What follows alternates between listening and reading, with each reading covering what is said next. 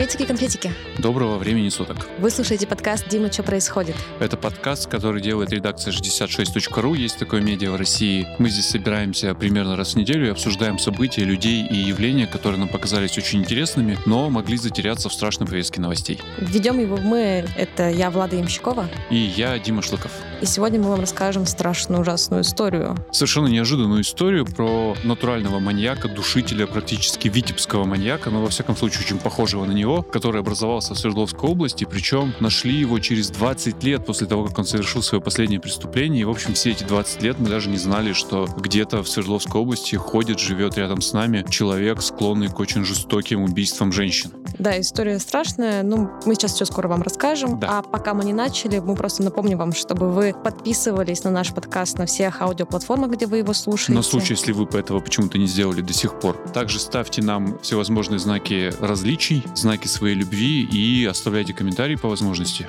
Они делают нас лучше. А если вы еще поделитесь этим подкастом с кем-нибудь, мы будем прямо в, в состоянии очень близком к восторгу. Хотя, конечно, по отношению к сегодняшней теме восторги не очень уместны.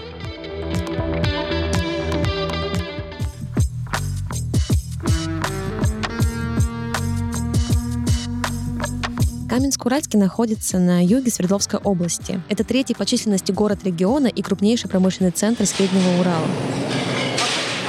В 2000 году здесь нашли тело 17-летней Аллы. Над ней совершили действия сексуального характера, а после задушили. Обнаженное тело девушки нашли во дворе школы номер 16. Тогда убийцу не нашли, но почерк этого преступления был таким же, как и в других, произошедших с 2000 по 2005 год, убийствах женщин в Каменске-Уральском. Все эти дела оставались долгое время нераскрытыми. На след серийного убийцы силовики вышли при изучении уголовных архивов. Еще в 2014 году в Следственном комитете создали группы по работе с так называемыми преступлениями прошлых лет, нераскрытыми уголовными делами. Говоря об убийствах в Уральском городе, следователь Морис Исакидис отмечал, что почерк убийства был один. Орудиями становились предметы одежды потерпевших, например, колготки, кофта или джинсы. С помощью них жертву душили, а потом тело оттаскивали, чтобы спрятать.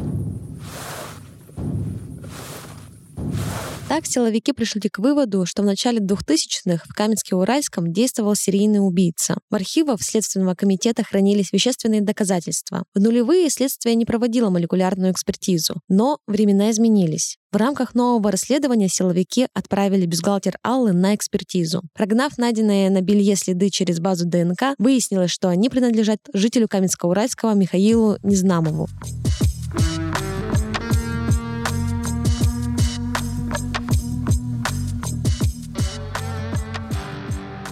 Следователи изучили биографию Михаила Незнамова и укрепились в мысли, что мужчина мог быть причастен к серии преступлений. Детство Михаила Незнамова прошло в Красногорском районе Каменска-Уральского. Торец его родной девятиэтажки выходит на живописный правый берег из сети, густо заросший кустами и камышами. В первой половине нулевых там и в других соседних от дома кварталах находили трупы задушенных женщин. В школе Миша ничем не выделялся. По крайней мере, так говорят о нем те, кто учился вместе с ним в гимназии номер 9. Татьяна, которая прожила с Незнамовыми по соседству почти всю свою жизнь, отмечает, что у них была очень приятная семья, и ее дети часто ходили к ним в гости. Мы просто в шоке были, когда узнали, каким он уродом, оказывается, вырос. Несмотря на то, что большинство соседей отмечают, что семья Незнамовых была вполне обычной, другие припоминают один инцидент. Однажды Михаил разбил все окна в подъезде девятиэтажного дома. Потом он долго извинялся перед жителями и вместе с отцом поставил новые стекла.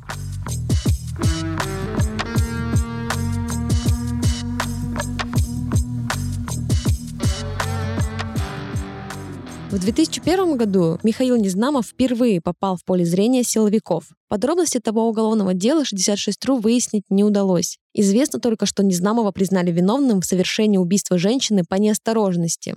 Его приговорили к пяти годам колонии, но он освободился раньше срока.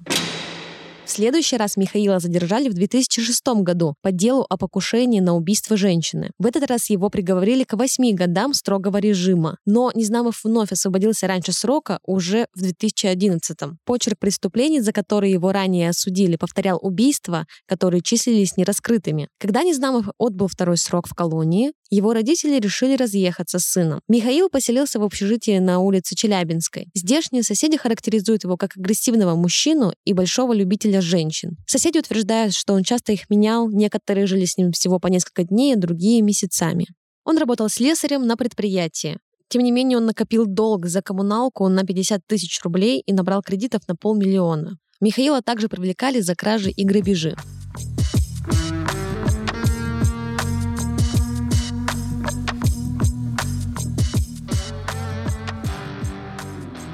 Сейчас Михаилу 44 года. К началу 2023 года следователи собрали достаточно данных, которые указывали на причастность Михаила Незнамова к серийным убийствам женщин. Его ДНК попала в базу случайно. В ходе расследования убийства другого человека в городе у жителей проводился отбор ДНК. Незнамова также пригласили для отбора, и так и его ДНК попала в базу. Благодаря автоматическому анализу система и показала совпадение следов Незнамова со следами на бюстгальтере потерпевшей. 4 февраля 2023 года при поддержке бойцов СОБРа машину Незнамова остановили, а его самого задержали.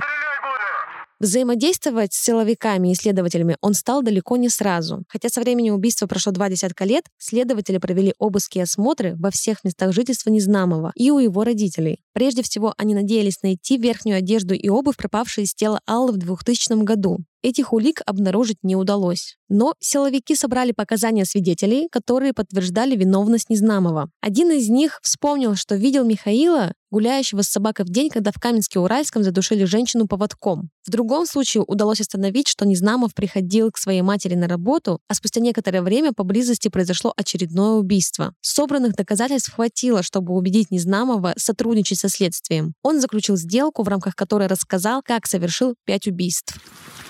Она лежала как? Э, на боку, на спине, на животе? спине. На спине? Вот мы постелили одежду. Меня отталкивать, кричать, отойди от меня. Тут народ он проходил, вон оттуда вот он шел. Это, а так закрывал рот. Может быть, за шею держал, может так. Я говорю, тише, тише, сам туда все смотрел, пока они не прошли. И все, а потом я это вот так завязал. Оттащили куда? Вон на тот угол. На угол вот. Нет, где раздел, там и оставил. Вещи вообще никакие с собой не забирал. Следователь Морис Исакидис отмечал, что на первый взгляд даже не скажешь, что Незнамов может быть серийным убийцей. Все его жены и сожительницы характеризуют Михаила исключительно с положительной стороны. Говорят, что ему не свойственно проявлять агрессию. Сам Незнамов объяснял, что движущей целью его преступлений было то, что девушки, с которыми он знакомился, оскорбляли его. В процессе общения с ними он находился в состоянии алкогольного опьянения, что усугубляло ситуацию. Его агрессия проявлялась именно после выпитого спиртного. Всего за пять лет Михаил Незнамов Незнамов изнасиловал и убил пятерых женщин в возрасте от 17 до 29 лет. Учитывая сделку со следствием, суд над Незнамовым прошел в особом порядке. За одно заседание его приговорили к 17 годам строгого режима. Его адвокат Татьяна Докучаева заявила журналистам, что не знает, устроил ли подобный приговор ее подзащитного. Но родственники жертв заявили в интервью телекомпании «Рим Медиа», что не согласны с таким приговором. Он говорит, что был молод, не знал, что делал, а я говорю, что можно даже случайно убить одну девочку, но ведь не пятерых. Говорит Надежда Сапегова, мама убитой Аллы.